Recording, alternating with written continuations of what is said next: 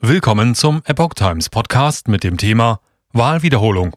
Abschließendes Urteil. Berliner Verfassungsgericht zu Chaoswahl 2021. Ein Artikel von Erik Rusch vom 15. November 2022. Berlin wählt nochmal. Mit hoher Wahrscheinlichkeit.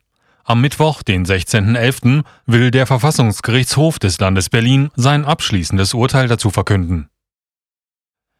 Am 16. November will der Verfassungsgerichtshof des Landes Berlin im Verfahren zu den Wahlen zum Abgeordnetenhaus Berlin und der Bezirksverordnetenversammlungen vom 26. September 2021 seine Entscheidung verkünden.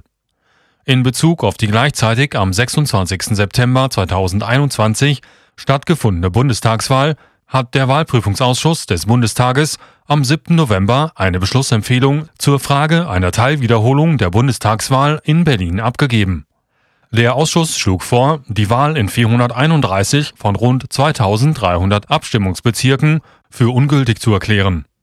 In den betroffenen Stimmkreisen sollen Erst- und Zweitstimme noch einmal abgegeben werden.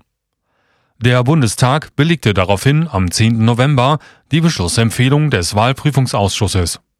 Für den Vorschlag des Ausschusses stimmten in namentlicher Abstimmung 347 Abgeordnete, 252 votierten dagegen, 31 enthielten sich. Wie aus der Beschlussvorlage zu 1713 Wahleinsprüchen hervorgeht, entschied sich der Wahlprüfungsausschuss mit den Stimmen der Koalitionsmehrheit von SPD, Bündnis 90 Die Grünen und FDP gegen die Stimmen der CDU-CSU und der AfD-Fraktion für eine Wiederholung in Wahlbezirken mit nachgewiesenen Vorfällen in allen Berliner Wahlkreisen. Dabei soll in den betroffenen Wahlbezirken sowohl die Erst- als auch die Zweitstimmenwahl wiederholt werden. Rechtliches in der mündlichen Verhandlung zu den Wahlen zum Abgeordnetenhaus Berlin und der BVV vom 26.11.21, die am 28. September 22 stattfand, erklärte der Gerichtshof in einer ersten vorläufigen Einschätzung dass er dazu neigt, insgesamt für ungültig zu erklären. Demzufolge sollte eine Wahlwiederholung in ganz Berlin stattfinden. Dabei stützte sich das Verfassungsgericht in seinem bisher größten Fall vor allem auf drei Punkte. Erstens seien zu viele und zum Teil auch schwerwiegende Wahlfehler unterlaufen. Diese seien nicht nur bei der Durchführung der Wahl, sondern schon bei der Vorbereitung geschehen, so die Gerichtssprecherin Lisa Gianni damals. Zweitens hätten diese Wahlfehler auch einen Einfluss auf die Stimmverteilung gehabt.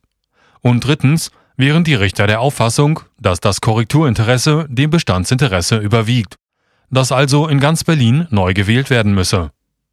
Das Gericht erklärte bei seiner vorläufigen Einschätzung, dass die nachweislich stattgefundenen Wahlfehler nur die Spitze des Eisbergs wären und dass nicht alles dokumentiert sei, was an Wahlvorkommnissen geschah. Anschließend hatten die ausgewählten Einsprechenden für das Verfahren, die Landeswahlleitung, die Senatsverwaltung für Inneres, Digitalisierung und Sport sowie die politischen Parteien, die Partei und AfD in der mündlichen, in der mündlichen Verhandlung die Gelegenheit, zur vorläufigen Wertung der Richterstellung zu nehmen. Die Senatsverwaltung zeigte sich damals überrascht von der Dimension der vorläufigen Entscheidung des Gerichts.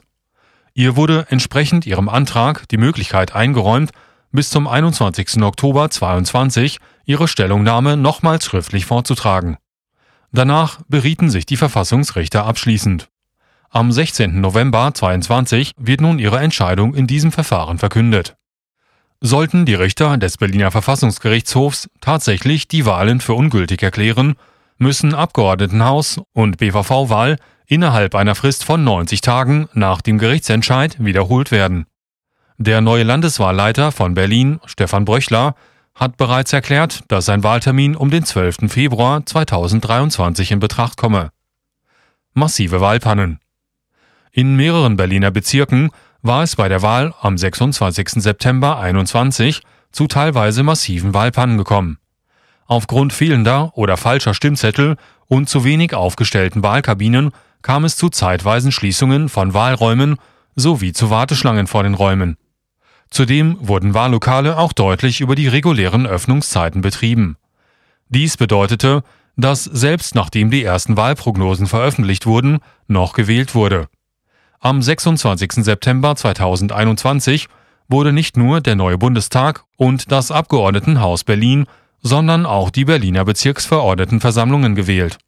Hinzu kam die Abstimmung über einen Volksentscheid zur Enteignung großer Wohnungsunternehmen. Parallel dazu fand der Berliner Marathon mit vielen Straßensperrungen statt